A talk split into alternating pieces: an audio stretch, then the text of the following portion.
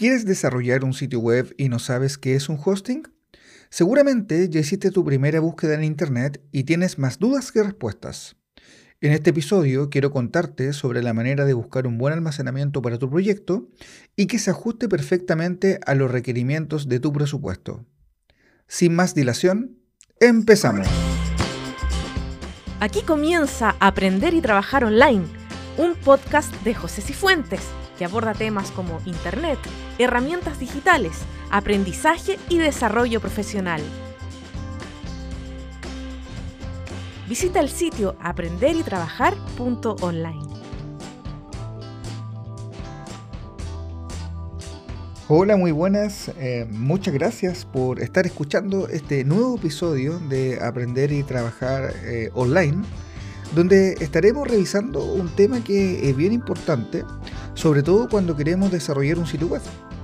Este tema es el almacenamiento de sitios web o también lo que se conoce como un hosting, que no es nada más ni nada menos que em, arrendar un servidor en Internet para que nosotros podamos eh, almacenar nuestro sitio web y los usuarios que van a acceder a este sitio puedan em, visitar nuestra página en Internet. Entonces, cuando nosotros eh, queremos desarrollar un sitio web, lo primero que vamos a hacer es buscar un hosting, es decir, buscar una empresa que nos pueda facilitar espacio en Internet para que nosotros podamos cargar nuestro sitio. Cuando nosotros empezamos la búsqueda eh, para eh, este hosting, lo más probable es que vamos a encontrar una amplia oferta de servicios y si nosotros quisiéramos clasificar estos servicios en dos grandes áreas, vamos a em, tener por un lado lo que vamos a llamar eh, los hosting compartidos o los almacenamientos compartidos. Y por otro lado vamos a tener eh, lo que se llaman los servidores virtuales privados o los llamados VPS o BPS. Entonces, para entender eh, un poco cómo funciona esta dinámica, entendiendo que las soluciones que yo estoy mostrando son para proyectos pequeños y medianos principalmente, cuando hablamos de un hosting compartido, principalmente, ¿a, qué tenemos acceso? Tenemos acceso a una computadora que está en Internet y esta computadora lo que nos va a facilitar es un espacio de almacenamiento para que nosotros podamos cargar ahí los archivos de nuestro sitio web también nos va a eh, dar la posibilidad de transferencia de archivos, es decir, cada vez que un usuario se conecta a nuestra página, va a transferir archivos que se va a descargar para poder visualizar el contenido de la página en el navegador. Y por otro lado, es muy probable que este servicio de hosting, si trabajamos con una herramienta como WordPress o cualquiera de este tipo de herramientas que necesita conexión con base de datos, nos va a dar también un acceso a una base de datos. Entonces, eventualmente, cuando nosotros accedemos a un hosting, generalmente vamos a tener eh, acceso a tres servicios. Almacenamiento de contenido de la información, transferencia y una base de datos o al menos una base de datos. El hosting compartido o el almacenamiento compartido lo que hace es que en la misma computadora yo creo diferentes cuentas y cada una de esas cuentas yo le doy eh, acceso a este tipo de servicio, base de datos, contenidos y transferencia.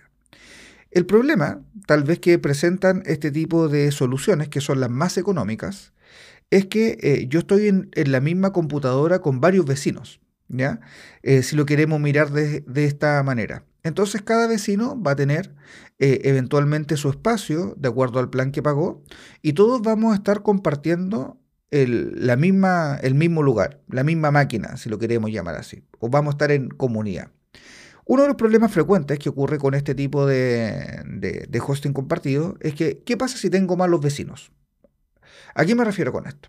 ¿Qué pasa, por ejemplo, si yo estoy en una misma máquina donde eh, uno de los vecinos que yo tengo al lado, al lado de mi, sitio web, empieza a enviar spam, por ejemplo, o empieza a comerse todos los recursos del sistema, etcétera? Si la empresa de que ofrece este servicio no tiene controlado eh, el tema de que limitar bien los recursos para cada vecino o directamente hacer la diferenciación de estas malas prácticas, es muy probable que yo me vea afectado con esto. Eh, sin embargo, otro de los problemas, tal vez eh, más eh, comunes, es que la mayoría de estos hosting compartidos son servicios de entrada. ¿Qué significa esto? Que lo más probable es que al poco tiempo que nosotros vayamos trabajando con el, con el sitio web, ¿cierto? Vamos escalando los requerimientos, vamos desarrollando eh, eh, cosas que son que requieren más recursos, ¿cierto? A medida que nuestro, nuestra empresa o nuestro proyecto va creciendo los recursos eh, de este hosting eh, van a estar limitados. Y obviamente, ¿qué vamos a tener que hacer? Es escalar este servicio a un servicio un poco más avanzado y así empezar a escalar de acuerdo a cómo nosotros vamos desarrollando el proyecto. Eh, eventualmente, si nosotros no tenemos idea del hosting que vamos a comprar, lo más probable es que por precio por precio nosotros compremos un hosting compartido. Más adelante les voy a mostrar algunas cosas que tienen que tener en consideración para adquirir un hosting compartido. Pero el hosting compartido tienen que pensarlo de la siguiente manera. Una computadora donde hay miles de vecinos muchas veces y todos compartimos un pequeño espacio en esta computadora. Por otro lado, vamos a tener también los servidores virtuales privados o los VPS, eh, es que es principalmente la tecnología, por ejemplo, con la que yo trabajo, que es para proyectos de pequeño a mediano. Y la ventaja que tiene un servidor virtual privado es que permite que eh, tú puedas levantar tu propia máquina virtual. ¿Cuál es la diferencia? que en una máquina física, en un computador físico, en vez de yo levantar distintas cuentas para todos los vecinos, yo levanto una máquina virtual, es decir, un computador, dentro de otro computador, si lo quieren mirar así, y ese computador tiene todos esos recursos solamente para mí. Es decir, a nivel de recursos, yo no compito con los otros vecinos. Ahora, eventualmente, eh, si uno mira cuando tiene un, servidor virtual privado, a diferencia del hosting compartido, como los recursos que yo asigno a ese servidor están garantizados para mi proyecto, lo más probable es que no tenga problemas de, eh, uso de recursos y si necesito escalar el servidor, la mayoría de las eh, plataformas que ofrecen este tipo de servicios lo que hacen es que me permiten que yo pueda escalar rápidamente. De hecho, ni siquiera tengo que solicitarlo. Voy al panel de control de, la empresa que me vende este servicio privado y yo puedo aumentar la memoria, puedo aumentar el procesador y ajustar el requerimiento técnico de acuerdo con mis necesidades. El problema que puedo tener con estos eh, tipos de servidores virtuales privados, obviamente, como acá no tengo solamente una cuenta que a mí me brindan, que me dan acceso a la base de datos, al contenido y a la transferencia, aquí yo ya directamente estoy trabajando con un servidor, es decir, con una máquina, para levantar mi sitio web, voy a tener que voy a necesitar conocimiento técnico para administrar ese servidor o directamente pagarle a alguien para que administre ese servidor por mí, instale las actualizaciones de seguridad, vea que todo está funcionando bien, que haga los respaldos respectivos, etc. Es una solución que muchas veces nosotros podríamos pensar cuando estamos pasando de un nivel inicial a un nivel intermedio o necesitamos escalar el proyecto. Uno de los problemas que tal vez va a compartir el servidor virtual privado con el hosting compartido eh, tiene relación también con tener eh, malos vecinos. ¿A qué me refiero con esto? Que cuando nosotros tenemos en una máquina física, en una computadora, eh, podemos levantar en esa computadora varios servidores virtuales privados. ¿ya? Recuerden que el servidor virtual es una computadora dentro de otra computadora. En el hosting, yo en la computadora inicial voy creando cuentas de usuario. ¿Cuál es el problema que hay? Que eh, la computadora física tiene lo que se llama una dirección IP, que es decir, es como nosotros identificamos a esa computadora en Internet. Entonces, ¿qué pasa si tengo malos vecinos en los servidores virtuales privados y esa computadora física la ponen en lista negra porque, por ejemplo, envía spam, tiene dificultades, etc., lo más probable es que mi servidor también va a estar dentro de esa lista negra. Entonces, cuando nosotros eh, contratemos un servidor virtual privado o contratemos un hosting compartido, lo que nosotros vayamos a contratar, es súper importante verificar em, de que no estén las IPs de esas máquinas en lista negra. Con los hosting compartidos eh, mucho, mm, eh, es menos probable de que esté esa dirección IP en una lista negra. ¿Por qué? Porque la IP la brinda directamente el servicio eh, de hosting compartido y como tiene miles de cuentas ahí, lo más probable es que va a garantizar la empresa que provee ese servicio que no esté ahí directamente esa IP en una lista negra. A diferencia de los servidores virtuales privados que se van asignando muchas IP en muy poco tiempo, entonces algunas veces no está la posibilidad de controlar esto completamente.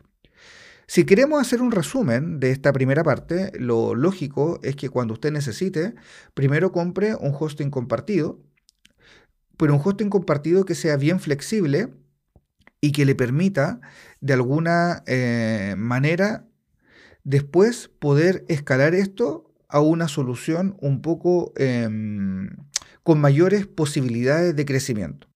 Una vez que ya tenemos tomada la decisión si vamos a contratar un hosting compartido o un servidor virtual, viene la pregunta, eh, ¿qué escojo para mi proyecto? ¿Qué hosting? ¿Qué empresa? Y aquí yo tengo una máxima que siempre aplico y, es que yo no recomiendo hostings. Principalmente eh, porque al momento de recomendar, tú no sabes si la empresa que en algún momento te funcionó mañana tal vez no te va a funcionar.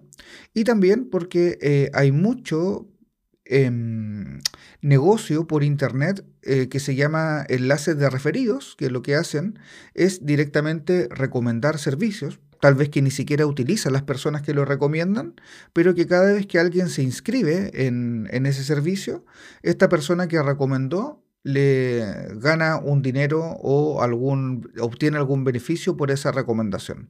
Entonces, en, el mercado del hosting, eh, principalmente hay que tener bastante cuidado porque mucha de la información que uno eh, va a encontrar por Internet tiene relación con estos enlaces de referidos. Entonces, eh, va a ser importante que cuando uno, por ejemplo, vaya a mirar la recomendación que me están haciendo el hosting y mire la URL donde te está direccionando, esa recomendación, si la URL tiene la dirección web, tiene un mensaje de un, un montón de código, dice UTM o dice la palabra ref, lo más probable es que esa URL sea un mensaje, eh, un enlace de referido. Lo cual yo no encuentro nada de malo en términos de que si uno hace una recomendación sincera y esa recomendación es buena, obtenga un beneficio. El problema que yo veo con estos enlaces de referido es que muchas veces te recomiendan mucho hosting y todo tipo de hosting, pero en realidad ni siquiera lo han probado, no saben la calidad del hosting, pero lo recomiendan para obtener el enlace de referido. De hecho, ustedes se van a dar cuenta si empiezan a navegar por internet que hay páginas que tienen, pero montones de recomendaciones de hosting y todas son con enlaces de referidos. Por eso yo principalmente no recomiendo hostings, ya para que cada uno pueda probar y ver la, lo que mejor se ajusta. Lo que sí, yo sigo algunas eh, sugerencias al momento de buscar un hosting. Como yo les contaba, eh, en la actualidad ya trabajo directamente con mis propios servidores virtuales en distintas eh, plataformas. Pero una de las cosas que eh, tienen que tener en consideración al momento de contratar un hosting, lo primero es que se ajuste a su presupuesto y necesidades. ¿ya? Eh, entender también que lo muy barato de repente también puede costar caro. Entonces hay que buscar un hosting principalmente que eh, esté de acuerdo al, al presupuesto del proyecto y eh, a las necesidades. Si es un hosting de WordPress, por ejemplo, ustedes van a levantar un sitio web en WordPress, idealmente que este sitio, este hosting tenga eh, tal vez un instalador automático de WordPress, que yo me pueda hacer los respaldos de WordPress, a lo mejor un soporte técnico especializado, que yo no solamente pueda preguntar a través del servicio técnico cosas de netamente técnicas del hosting, sino a lo mejor algunas cosas vinculadas a la herramienta que yo estoy utilizando. Eso es importante, pero más importante aún es tener mucho cuidado con empresas que en Internet aparecen como empresas de hosting que tienen sus data centers, tienen sus técnicos, pero en realidad son revendedores de otras empresas. ¿Qué significa esto en la práctica? que tal vez no, no sea así para todas las empresas, pero sí se da, me ha pasado ver que en realidad esta empresa que se veía muy pomposa por internet, que tenía muchos elementos, en realidad era una persona que estaba en su casa, ¿cierto? Que, y ahí había contratado un servicio de reseller, había hecho una página web y tenía funcionando su empresa de esa manera. Hasta ahí todo bien, nada que criticar, ¿cierto? Pero ¿qué pasa cuando tenemos problemas técnicos? Y, no, y esta persona, que está sola obviamente, no puede dar respuesta a los requerimientos técnicos que nosotros necesitamos de forma urgente. Entonces el soporte técnico para poder acceder al, tema del hosting va a ser fundamental. Va a ser fundamental porque cuando, eh, como ocurre en informática, hasta que no tenemos un problema, no nos acordamos ni de los respaldos ni del soporte técnico. Entonces va a ser fundamental que esta empresa eh, tenga un buen soporte técnico. ¿Qué les recomiendo? Conversen con el departamento de ventas al momento de iniciar el servicio y vean cuáles son los tiempos de respuesta en ventas. Si no les responden al momento de vender, lo más probable es que ni siquiera les van a responder después, o si se demoran al momento de vender, lo más probable es que cuando ustedes tengan problemas técnicos ni siquiera les van a responder. ¿ya?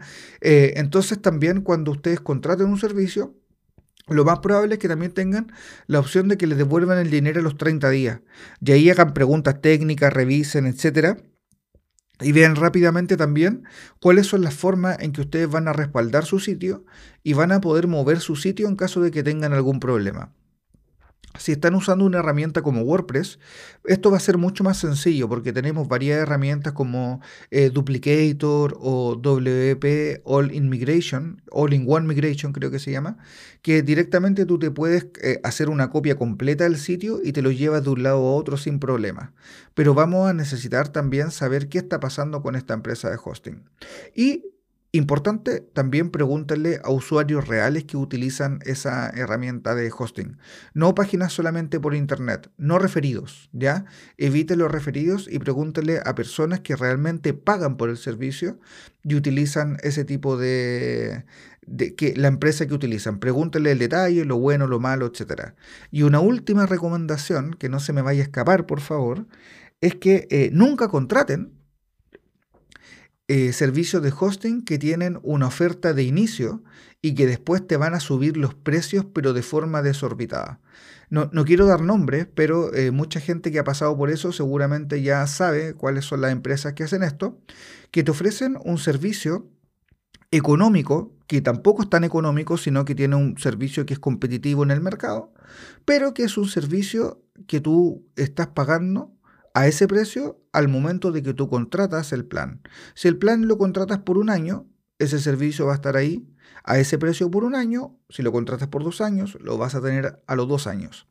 ¿Qué pasa después de los dos años? Si estás en un hosting compartido, lo más probable es que te van a subir el precio el doble o tal vez más, porque eso decían las condiciones iniciales del contrato, ¿cierto? ¿Y tú qué vas a hacer? Vas a incrementar tu costo de operación de forma significativa si no tienes conocimiento, te va a costar mucho moverte de un hosting a otro. Entonces, al final, lo que era un beneficio por desconocimiento se transformó en un problema. Y todo el tema de la migración, del costo de operación más alto que tenías para migrar el sitio, en vez de beneficiarte, te perjudicó. Por eso que muchas veces lo barato cuesta caro. Y más rabia de aún cuando tú tienes el problema de que eh, esa, em, esa, empresa o ese servicio te lo habían recomendado en montones de partes y tú dices, pero toda la gente hablaba bien de este tipo de servicio. Pero sin embargo, tú te das cuenta que en realidad no era tan así, que el problema te lo llevaste igual. Entonces es súper importante buscar opiniones sinceras, eh, no solamente referidos, y tomar una buena decisión. Y saber tener siempre la llave para poder migrar y moverse. Otra cosa importante, nunca permitan que la persona que le va a desarrollar el sitio contrate el hosting. Ustedes tienen la responsabilidad, las personas que son dueñas del sitio, de contratar su hosting, de contratar su dominio. ¿Por qué? Porque ante cualquier problema, ustedes siempre tienen que hacer el contacto comercial. Ustedes contratan el hosting y le dan los accesos a la persona que va a desarrollar el sitio para que acceda al hosting. Pero en ningún caso que sea la contraparte directa con el hosting que sea solamente una contraparte técnica. Entonces, eh, esas son las recomendaciones eh, principalmente que yo les quería mencionar para el tema de los hosting. Yo sé que este tema da para muchos más elementos, eh, para muchas más cosas que podríamos revisar, así que ahí nos podemos mantener en contacto por las redes sociales, en el sitio aprenderitrabajar.online que pueden visitar, ahí escribirme, dejarme eh, consultas, dudas para que podamos desarrollar aquí en un próximo podcast, así que... Eh, los invito a participar, a escribirme directamente y ante cualquier duda nos vemos ahí en el sitio aprender y trabajar online. Muchas gracias y que estén muy bien. Adiós.